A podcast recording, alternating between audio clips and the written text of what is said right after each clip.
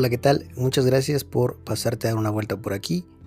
Ya inició el año, estamos ya dentro de la primera quincena del primer mes del año. Eh, con noticias algo negativas, parecer ninguna medida es suficiente para este bicho que quiere acabar con la humanidad. Así es que eh, te mando un abrazo muy grande y espero que de verdad tú y los seres queridos que te rodean estén muy muy bien. Síguete cuidando mucho, no hay que bajar la guardia. Al parecer todavía nos queda un buen rato de eh, malos tiempos, pero pues no hay que no hay que decaer. Quisiera platicarte en esta oportunidad sobre cuatro libros que leí el año pasado y que me parecieron libros muy muy buenos. Cosa curiosa para los tiempos de hoy en día creo que son libros que tratan temáticas algo irónicas. Precisamente son 1984 de George, de George Orwell, Un Mundo Feliz de Aldous Huxley, El Señor de las Moscas de William Golding, me encantó ese libro, y Fahrenheit 451 de Ray Bradbury. Estos cuatro libros me encantaron mucho, definitivamente los recomiendo eh, como una lectura obligatoria, porque son libros considerados como pautas en esto de la temática distópica. Y pues quisiera empezar hablándote, para no darle más vueltas, sobre 1984, como ya te lo mencioné, escrito por George Orwell en y publicada en 1949. Esta obra nos narra una historia desarrollada en una sociedad eh, distópica en la que el protagonista, que es Winston Smith, se va cuestionando de una manera constante sobre el actuar del gobierno para con sus gobernados y este tipo de pensamientos, de ideas y de libertad lo lleva a vivir una serie de eventos que van a culminar con un final lleno de intriga. Definitivamente es una obra que te traslada al momento en el que Orwell te, te quiere llevar, lo consigue. Y es una obra que trata temas delicados como la programación conductual, ¿sí? porque la sociedad está completamente enajenada de todo lo que le entrega el gobierno temas como el lavado del cerebro, la manipulación de la historia y también la manipulación del presente, precisamente nuestro protagonista Winston Smith es encargado de manipular la historia según lo que el gobierno eh, le pide que se haga. También trata sobre la limitación del libre pensamiento. La vulnerabilidad de la intimidad en la sociedad también es algo que se narra y creo que Orwell veía a futuro, ¿no? Este tipo de comportamientos y que estamos viendo ahora la, verdadera intimidad ya no existe tanto como, como, como, existía hace mucho tiempo. Las redes sociales han venido a, a, limitar muchísimo lo que, lo que teníamos antes. Y creo que el pilar principal de la obra es el culto a la persona, a su líder, que precisamente se convierte en la figura del gran hermano. Así es que si tienen oportunidad de leer esta obra 1984, creo que deben eh, de hacerlo. Es una obra muy muy buena, muy recomendable. Un mundo feliz, hablemos de otra obra, Un mundo feliz de Aldous Huxley, fue una de las últimas obras de las últimas obras que leí en el año, si no es que me atrevería a decir la última, fue publicada en 1932. Después de la Guerra de los Nueve Años, que ocurre en, el libro, la, humanidad colapsa, ¿sí? Y los líderes mundiales hacen uso de sus tecnologías para que se pueda mantener a casi todos bajo un control absoluto. Es una obra también distópica que nos narra un mundo en el que la guerra y la pobreza ya no existen, ¿sí? son erradicadas. Todo el mundo es feliz, aún siendo esclavos de un sistema, pero ¿a qué costo? Esta, esta obra empieza con un... La narrativa al inicio es algo floja, si lo debo decir, pero después de la mitad te atrapa y creo que es floja o se siente floja la narrativa al principio porque te está narrando precisamente como la perfección de la humanidad. Conforme la obra va avanzando, te devela lo que se le es privado ¿no? a la humanidad. Los hombres, las mujeres son creados por reproducción artificial con modificaciones genéticas. Hacen alusión al uso desmedido de drogas para poder mantener ese estado de felicidad. También nos habla de la eliminación de los vínculos sociales primordiales, no hay familia, eh, no hay una relación de pareja estable, ¿sí? Nos habla también de temas como la aceptación de una organización de castas sociales, porque la sociedad en la que está basada la obra está separada, eh, como lo mencioné, por castas, y pues las castas inferiores no tienen conflicto de ser inferiores, ni tienen ningún tipo de aversión o, de recriminación hacia las castas superiores. Nos habla también de la erradicación de la cultura. La, cultura que pueden consumir los hombres solamente es la cultura que el gobierno o, los líderes permiten que llegue, que llegue a los hombres. Y pues un mundo feliz nos regala una excelente historia sobre la banalidad de lo que muchos a día de hoy podríamos considerar una plenitud perfecta, ¿no? Aldous Huxley hace una sátira hacia la sociedad y tiene una perspectiva en esta obra quizá hacia lo que podríamos convertirnos con el pasar del tiempo, porque los temas que se tratan en esta obra no, no son alejados de nuestra realidad presente. ¿Por qué? Porque eh, la ciencia a día de hoy considera de manera fehaciente eh, los métodos, están investigando los métodos para que pues, el hombre viva más, la erradicación, la erradicación de enfermedades, una esperanza de vida más alta. creo que es, es, el tema fundamental dentro de la obra, pero también nos, nos habla sobre las limitaciones que nosotros conseguimos a cambio de ser un, ente eh, de alguna manera perfecto. Hay una frase que me encanta de esta obra con la que me quedé y me gustaría leérselas y la cito. Una dictadura perfecta tendría la apariencia de una democracia, pero sería básicamente una prisión sin muros en la que los presos ni siquiera soñarían con escapar. Sería esencialmente un sistema de esclavitud en el que gracias al consumo y al entretenimiento, los esclavos amarían su servidumbre. De Aldous Huxley en su obra Un Mundo Feliz. El Señor de las Moscas, escrita por William Golding y publicada en 1954, es una de las que más me encantó. Creo que una de las obras que más me gustó en todo el año.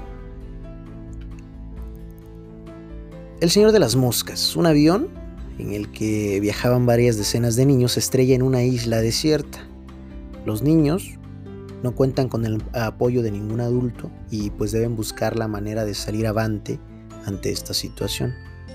Al pasar de los días, la organización de sus actividades sobrepasa la capacidad de los infantes y esto viene a desarrollar una división de ideas y formas de organización. Por un lado, los seguidores de un líder totalitario y por el otro la organización democrática apoyada por la razón y la bondad. A diferencia de los dos libros anteriores, son los personajes los pilares de esta historia. Eh, es, notorio el hecho de que la base en esta historia son los niños. Esta, esta obra está llena de simbolismos. En realidad, es una obra muy fácil de leer, a diferencia de las dos anteriores mencionadas. Esta es una obra muy, muy, muy fácil de leer. Pero si no tenemos la, la, forma de leer entre líneas, no estaríamos leyendo más que una historia de unos niños que terminan como náufragos en una isla desierta. ¿Sí? Esta obra está llena de simbolismos, requiere mucha, mucha concentración a la hora de, conocer eh, la obra, a la hora de adentrarse en ella. En mi caso, la obra me atrapó completamente, me gustó muchísimo. No tardé en leerla, fue una obra que leí, si no mal recuerdo, en tres días, porque me gustó, ¿sí? Pero la verdadera, el verdadero, el verdadero mensaje viene dentro de los simbolismos que hay en la obra. Por ejemplo, mencionamos a los personajes principales, Jack, que es el representante de la discordia dentro de los niños, es el, líder de la organización de la dictadura y es un, es un personaje irracional, a diferencia de Ralph, que es el líder elegido desde un principio por el resto de todos los niños y es el representante de la organización democrática. Ellos son eh, el alfa y el beta dentro de esta historia. Pero eh, este Ralph está apoyado por, por, un, por algunos niños, y dentro de los que mencionaré, Piggy, que es el personaje que dentro de la historia representa la razón y es él el que va a ser el apoyo moral para Ralph mientras se desarrollan los acontecimientos en la isla. Es un, creo que es un personaje muy importante que en un principio es muy rezagado, pero que dentro de la historia juega un papel primordial. Simon, que a mi parecer es uno de los mejores personajes de la obra, encarna la bondad y poniéndonos un poco estrictos a la espiritualidad dentro de la organización social que se está llevando a cabo en el, en el contexto de la isla. Creo que es la persona más racional del grupo, es un personaje que sí te transmite completamente un sentido más eh, etéreo de la existencia en esta obra.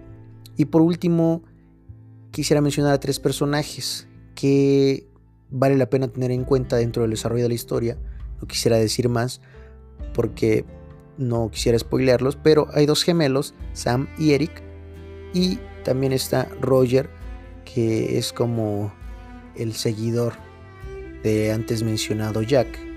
Definitivamente estos tres son personajes que deben tomarse en cuenta. Y hablando de obras distópicas, según José Carlos Rodrigo Breto, no podríamos considerar al Señor de las Moscas como una obra distópica. ¿Por qué? y cito a José Carlos Rodrigo, la distopía proviene de la utopía.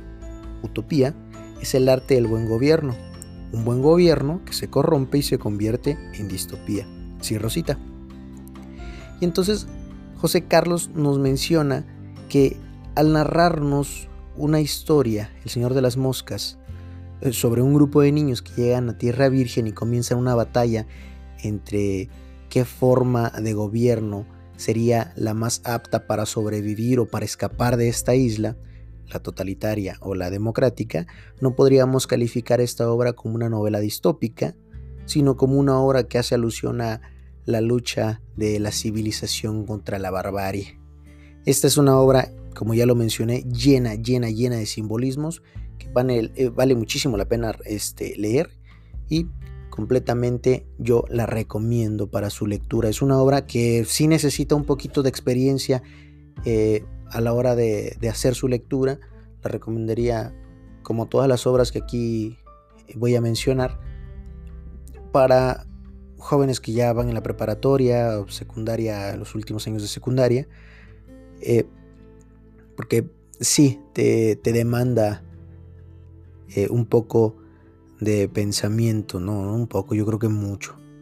Y por último quisiera hablarles de Fahrenheit 451.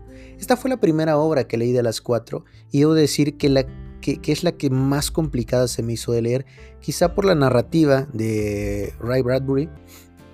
Fue publicada en 1953 y a diferencia de 1984 y Un Mundo Feliz, que son obras en las que la literatura está censurada en parte, en esta obra los libros son prohibidos por completo. ¿sí? Están prohibidos los libros en esta, en esta sociedad distópica. Y es curioso, porque si bien en, en, las, en las sociedades distópicas mencionadas en las, obras de 1984 y Un Mundo Feliz, se le permite al hombre acceder a literatura, si bien controlada por el gobierno y ellos son los que dicen qué se puede consumir y qué no. En Fahrenheit 451 los libros son prohibidos, no, se puede tener libros. Definitivamente es algo que, que, no se concibe. Eh, es un futuro muy adelantado a nuestro presente, pero de hecho hay pasajes en, en, la obra en las que se habla de libros y es algo eh, que, que, causa temor entre los personajes, así como un tabú ¿sí? Es algo que, dejó de existir hace muchísimo tiempo y creo que hace muchísimo ruido, sobre todo cuando lo empiezas a leer o, o, siquiera cuando empiezas a saber o que alguien te dice de qué trata el libro, te hace eco dentro, sobre todo si eres un amante de la lectura, si eres un amante de los libros.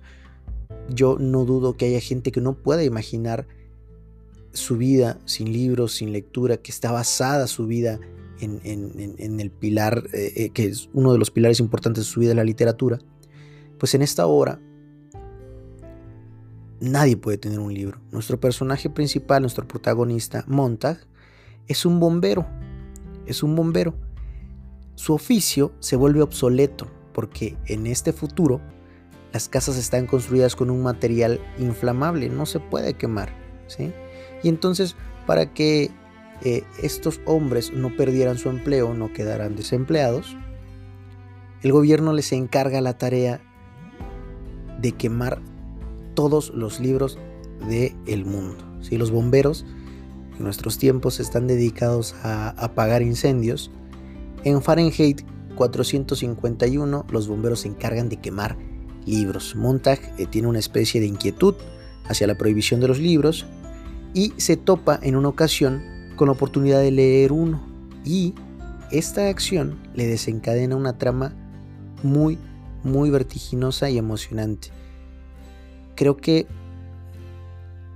la última tercera parte del libro sí es muy dinámica, a diferencia de las dos primeras en las que la trama se torna hasta aburrida, no sé si por la obra o por las vivencias del personaje en que toda la sociedad eh, está casi adormilada, ¿no? Porque pues igual se habla de un futuro raro en el que el gobierno controla todo lo que consumes, cómo vives, la medicina está avanzada, hay, incluso hasta algunos robots como el sabueso eh, robot que cuida la terminal de bomberos en la que trabaja Montag, y es algo tedioso, pero la última tercera parte del libro es muy dinámica y muy emocionante. Creo que fue la que me atrapó, la última parte del libro, porque no puedes dejar de leer al final, ¿sí? Es una obra distópica muy breve, pero que nos hace pensar sobre el pasado en que muchísimas obras consideradas como prohibidas en diferentes épocas y culturas fueron quemadas, ¿sí? así como también nos hace preguntar hasta cuándo la censura va a perseguir al libre pensamiento, al derecho de creación y al hambre que tiene el hombre de saber. Y quizá no nos tendríamos que ir tan lejos. ¿Sí? Hay muchos casos eh, en los que diversos países de América Latina, de Europa, a los que podríamos considerar como países de primer mundo, siguen manteniendo la censura, hay libros prohibidos.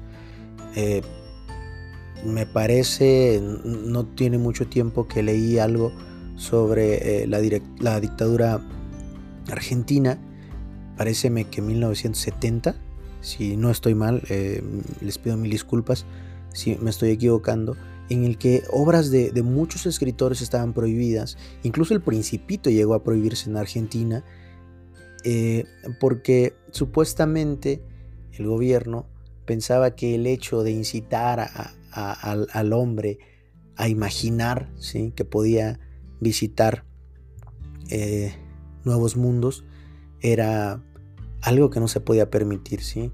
el hecho de pensar más allá de, los límites que pudiera imponer el gobierno. Así es que es algo que es curioso, que es absurdo, pero que sin embargo se sigue dando a día de hoy. Eh, la censura es algo con la que vamos a tener que estar eh, conviviendo durante muchísimo tiempo, pero quisiera terminar mis recomendaciones de libros con una frase que hace Eric Fromm. Y es la siguiente, cito Eric Fromm, los libros, como los de Orwell, son severas advertencias y sería lamentable que el lector interpretase presuntuosamente a 1984 como una obra de descripción más de la barbarie stalinista y no viera que también está dirigida a nosotros. Cierro cita y creo que esta frase tiene muchísima razón. Al presente de Eric Fromm, al futuro que éramos nosotros, al presente que somos ahora, sigue siendo vigente todas, todas las temáticas que enmarcan todas estas obras que acabo de mencionarles y que yo espero ustedes tengan oportunidad de leer. Muy bien, pues yo creo que eh, la lectura es un ejercicio, híjole, que rompe fronteras como, como, no, tiene, como, no tiene uno idea. Ah, escucho a personas que no, no, no imaginan cómo puede haber gente que tenga esta afición hacia la lectura, pero creo que es por el hecho de que no la conocen, El hecho de que no saben, no tienen una idea o no han podido experimentar el, este, esta experiencia que te convierte, ¿sí? De repente eres Winston Smith en 1984 o eh, estás viviendo en un mundo feliz escrito por Aldous, Aldous Huxley o eres parte de Los náufragos del Señor de las Moscas escrita por William Golding. Y, hay algo curioso porque todas estas obras están escritas en la primera mitad del siglo XX, ¿sí? en tiempos posteriores a la Segunda Guerra Mundial. Y yo creo que fue un movimiento, la Segunda Guerra Mundial, que vino a influenciar muchísimo en la mente en la creación, en las ideas de escritores como los ya mencionados, porque algunos de ellos son británicos, que vivieron la Segunda Guerra Mundial de muy cerca, a excepción de Aldo Huxley, que publicó su libro en 1932. Pero, pues, es curioso como un evento de la magnitud de la Segunda Guerra Mundial, que fue un evento atroz, que me gustaría si me dieran oportunidad de hablar de ella desde mi perspectiva en algún capítulo posterior, cómo vino este evento a cambiar muchísimo a todo, todo el mundo. En este caso, a influenciar a los escritores que nos regalaron obras de este tipo. Pues bueno, yo los quiero dejar y les agradezco muchísimo por haberse dado una vuelta por acá. Les mando un abrazo enorme. Muchas, muchas gracias por tomarse la molestia de visitarnos y esténse pendientes porque pronto, muy pronto, un nuevo capítulo de este podcast. Cuídense, usen cubrebocas, gel antibacterial, si no es necesario, no salgan. Hasta luego.